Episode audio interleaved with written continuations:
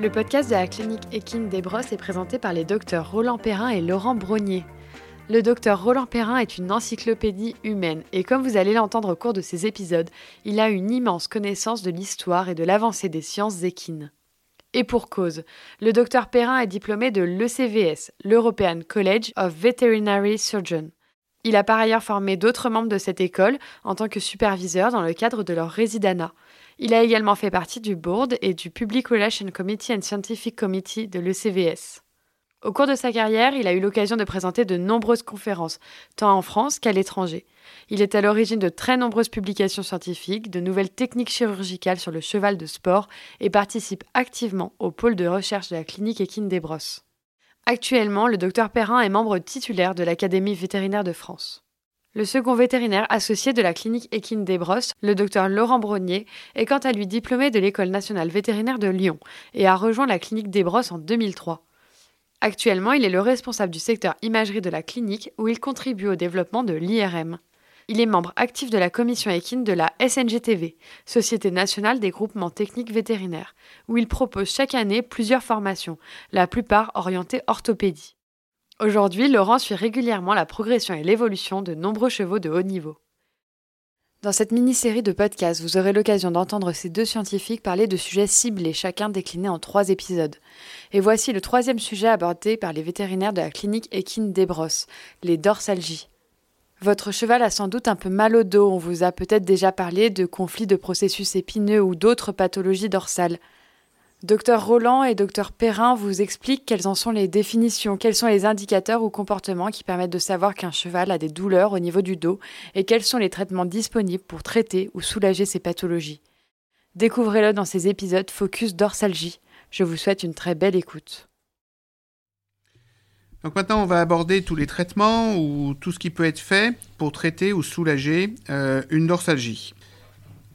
Bien sûr, il y a le diagnostic, le bon diagnostic, essayer de trouver exactement l'endroit qui fait mal au cheval, puis essayer ensuite de, trouver des, solutions. Mais il y a une chose qu'on oublie beaucoup, c'est que nos clients et nos cavaliers pratiquent l'équitation. Or, l'équitation est une merveilleuse technique qui permet de compenser tous les aspects de douleur et lésionnelle. Je ne sais plus qui disait, euh, j'en sais rien, mais c'est un grand cavalier qui disait que l'épaule en dedans était l'aspirine du cheval. L'équitation est quelque chose qui permet de compenser des lésions et il faut reconnaître que les cavaliers sont extraordinairement doués pour compenser des douleurs au niveau des cervicales, au niveau du dos ou au niveau de la région lombaire. C'est tellement vrai qu'il y a toute une étude qui a été faite, euh, je crois, en Hollande, pour savoir si les rapprochements des apophyses épineuses avaient une signification clinique sur les chevaux. Ils en sont même arrivés à dire que ça n'avait aucune signification clinique sur l'utilisation des chevaux de sport. Et je pense qu'il y avait un biais majeur, c'était de, de, ne pas faire attention à la qualité des cavaliers auxquels ils s'étaient adressés pour faire ces études. C'est évident que si vous vous adressez à des cavaliers de haut niveau, qui font une équitation de haut niveau, et en particulier qui font du dressage de haut niveau, euh, ces gens-là vont compenser de manière très spectaculaire toutes les affections et les pathologies du dos. Donc, euh, ils arrivent à monter des chevaux qui ont des pathologies invraisemblables, hein, vraiment invraisemblables, sans finalement avoir de problème euh, particulier.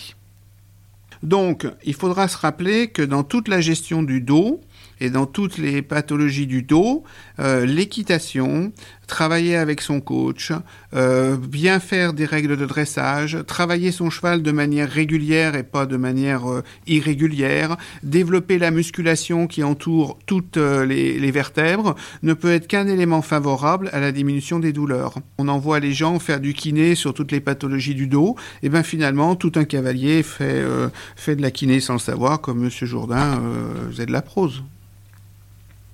Ensuite, quel type de traitement?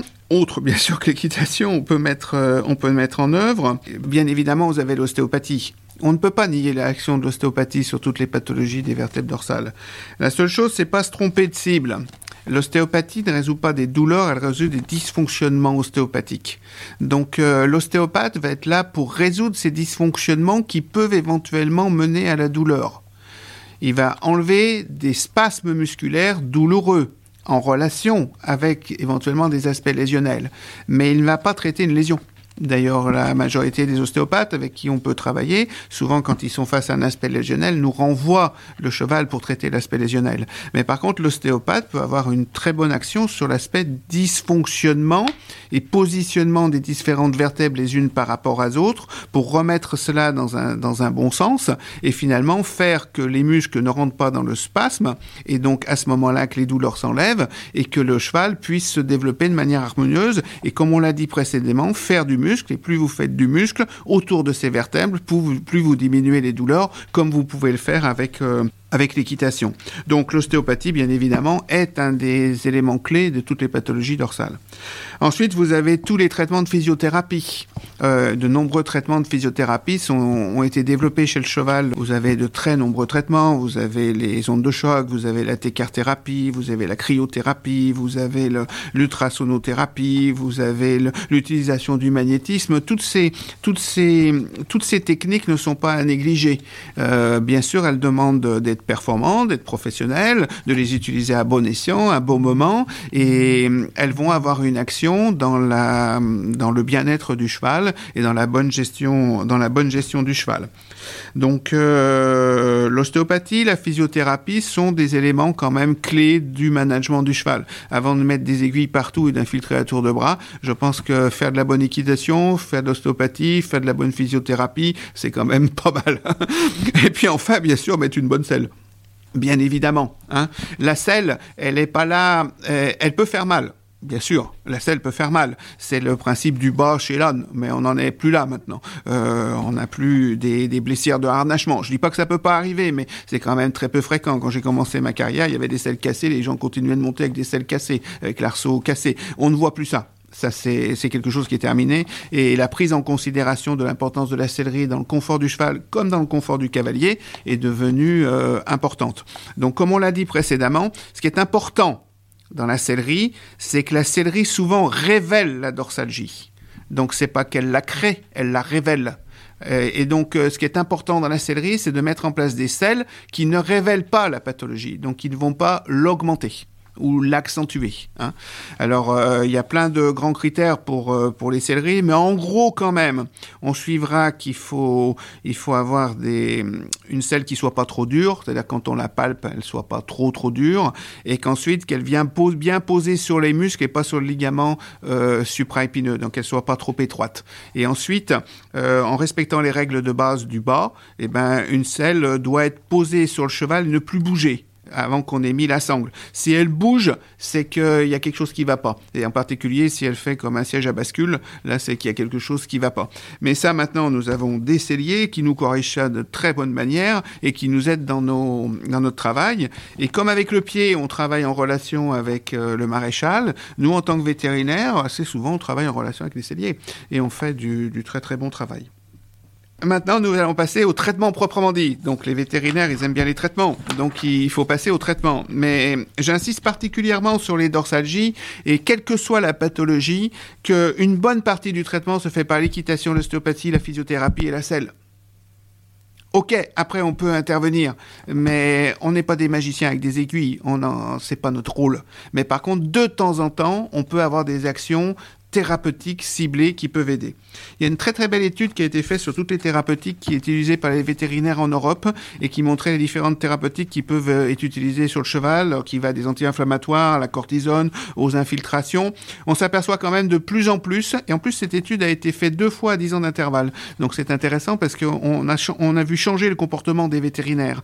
De plus en plus, on abandonne les traitements par voie généraux qui étaient utilisés dans le temps, c'est-à-dire de mettre les chevaux sous des traitements importants d'anti-inflammatoires, de, corticoïdes ou non corticoïdes on va de plus en plus vers des thérapeutiques beaucoup plus ciblées qui vont avoir une action ponctuelle à l'endroit de la cible ou à l'endroit de la douleur. Donc euh, il faut savoir que dans le traitement euh, médical, on peut avoir une action anti-inflammatoire ou antidouleur, ou les deux. Alors dans ces différents traitements, il y a quand même le traitement maison, vraiment notre traitement maison qui est la mésothérapie. Alors j'aimerais rappeler quand même, parce que ça s'est un petit peu égaré, que la mésothérapie est née dans notre clinique. Euh, la mésothérapie a été mise en place par deux vétérinaires en France, le docteur Faucompré, qui était un militaire à Saumur, et le docteur Desbrosses à peu près à la même époque. Le docteur Faucompré est parti sur l'idée de la mésothérapie telle qu'elle est utilisée en humaine, et le docteur Desbrosses est parti sur l'utilisation d'une thérapeutique antidouleur. Antidouleur et non pas anti-inflammatoire. Donc le docteur Faucompré utilisait beaucoup de produits, de la cortisone ou d'autres produits pour justement avoir l'action comme en humaine.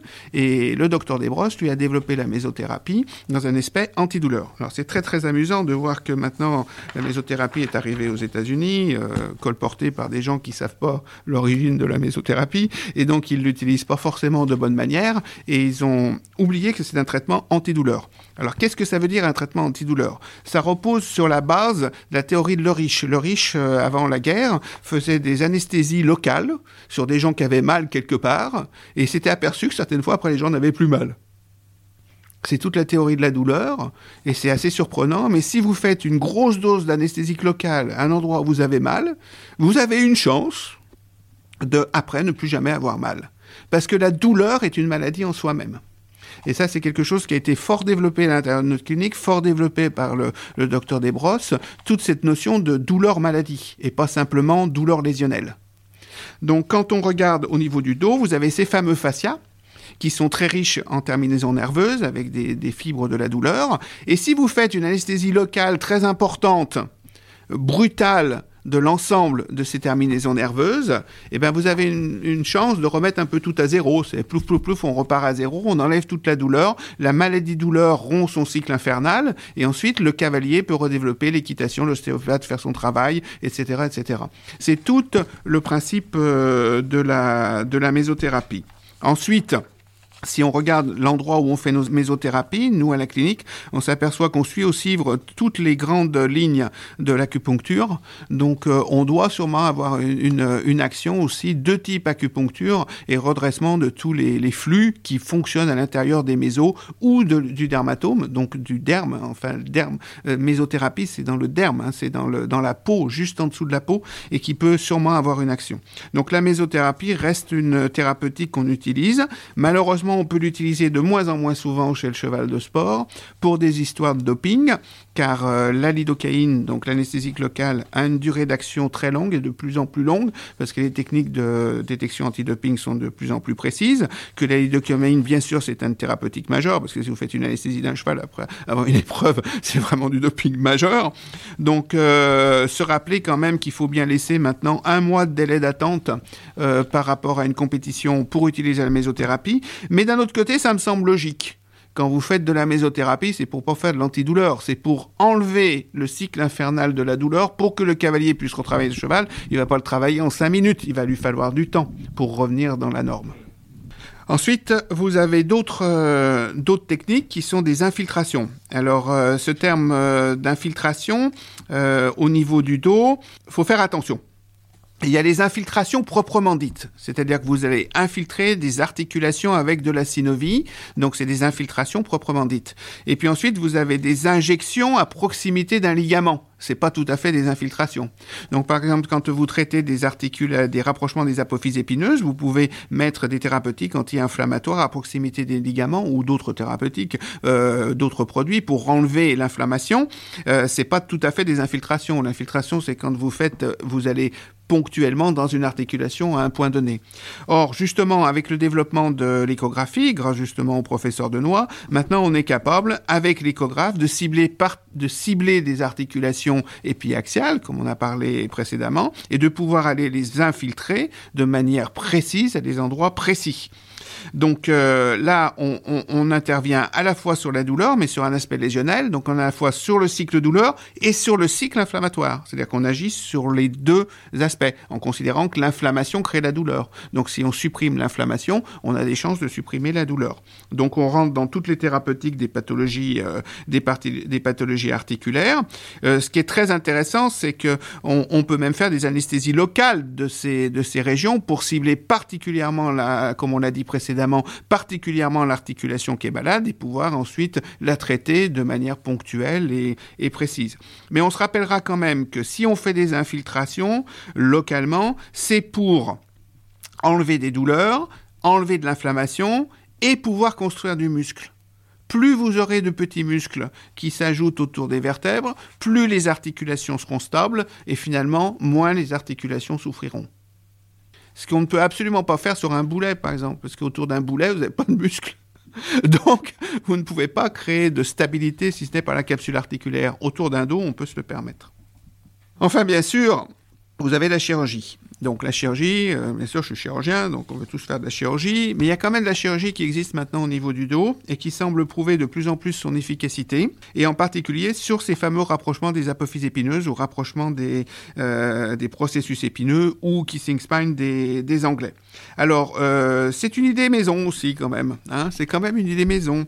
C'est encore une idée de notre associé, le docteur Desbrosses, qui a pensé, vous avez un ligament, ce ligament fait mal, pourquoi on ne le couperait pas et à ce moment-là, on libérerait ce cercle infernal du ligament qui se raccourcit, qui rapproche les apophyses et qui finalement limite le mouvement et crée la douleur. Donc l'idée est partie de là. Il y a d'autres études qui ont été faites au niveau de la recherche qui sont très intéressantes et qui ont montré que plus le ligament devient malade, plus il est riche en terminaisons qu'on appelle nociceptives, c'est-à-dire des, terminaisons qui euh, récupèrent, enfin qui stimulent la douleur. Donc finalement, plus un ligament est malade, plus il crée de la douleur. Donc euh, si vous le coupez, ben, de la même manière, vous coupez la douleur. Donc c'est il y a, du sens dans tout ça. Donc euh, le, principe c'était de faire une, euh, une chirurgie mini-invasive, donc peu agressive, ce qui n'était pas le cas de, il y a 30 ou 40 ans où on coupait carrément toutes les apophyses et avec pas de résultat parce qu'on supprimait le contact avec le ligament supraépineux. Donc l'idée c'était de couper simplement le ligament et puis de, d'enlever son insertion au niveau du ligament. Cette euh, chirurgie a été développée ici. On a eu des résultats plutôt favorables et un de nos résidents, qui est devenu ensuite un chirurgien, a, donné cette, euh, euh, cette chirurgie comme étude à son résident, donc à son étudiant. Et cet étudiant était anglais et donc a développé cette intervention sur le cheval debout, ce qui fait que cette intervention est devenue la chirurgie anglaise. Moyennant quoi, nous avons donc appris à faire cette chirurgie non plus sur le cheval couché, mais sur le cheval debout. Donc c'est une chirurgie qui est peu agressive, qui peut être faite sur n'importe quel type de chevaux, qui laisse pas de traces cicatricielles énormes, donc qui pourrait créer des adhérences ou des choses comme ça parce que c'est mini-invasif, mais qui doit se faire lorsque le rapprochement n'est pas trop important. Parce que si le rapprochement est trop important, on a expliqué tout précédemment qu'il n'y avait plus de ligaments, donc ça c'est un non-sens. Ça ne... Moyennant quoi, il y a des études rétrospectives qui ont été faites par, euh, par les Anglais sur ces, sur, ces, sur ces chirurgies avec des très très bons résultats. Donc des résultats euh, plutôt positifs et qui sont encourageants. Ce qui ne nie pas tout ce qu'on a dit précédemment, c'est-à-dire que la base de la thérapeutique du dos, c'est l'équitation, l'ostéopathie, la physiothérapie et la sellerie. Enfin, lorsqu'on tombe sur des pathologies vraiment dramatiques, et les pathologies dramatiques, c'est justement lorsque les apophyses se touchent totalement sans ligament, là, il y a une, technique mise au point, là, pour le coup, par les Anglais, qui consiste à faire une ostéotémie partielle. Alors, qu'est-ce qu'une ostéotémie? C'est-à-dire qu'on enlève une partie de l'os, donc on, taille en pointe, si on pourrait dire, l'extrémité des apophyses, de telle manière qu'il n'y ait plus de contact entre, le, entre les, les, deux vertèbres. C'est une chirurgie qui se fait également debout, qui est plus facile à faire debout sous anesthésie locale que même couché, qui donne également des très bons résultats et qui peut aussi être utilisé dans des cas extrêmes où on pourrait dire qu'on avait de la pathologie sur le jeune cheval, qu'on a sous-estimé, qu'on n'a pas voulu prendre en considération et on se retrouve sur un cheval adulte qui finalement se retrouve dans une impasse d'utilisation parce qu'il est tout le temps tellement mal, tellement mal que là, pour le coup, on pourrait utiliser ce type de pathologie. Mais c'est pas une chirurgie de première intention et c'est sûrement pas une, une thérapeutique de première intention. Voilà, donc euh, on s'aperçoit quand même que dans les dernières années, donc on pourrait dire au 21e siècle, on a quand même beaucoup progressé dans les thérapeutiques vétérinaires au niveau des dorsalgies, puisqu'il y a eu le développement des thérapeutiques éco-guidées, infiltration éco-guidée, mise en place par le docteur Denoy, et toute la chirurgie qui, continue de se développer avec d'autres d'autres projets qui vont dans certains sens et qui pourraient nous, nous permettre de gérer mieux le, le cheval et ses dorsalgies.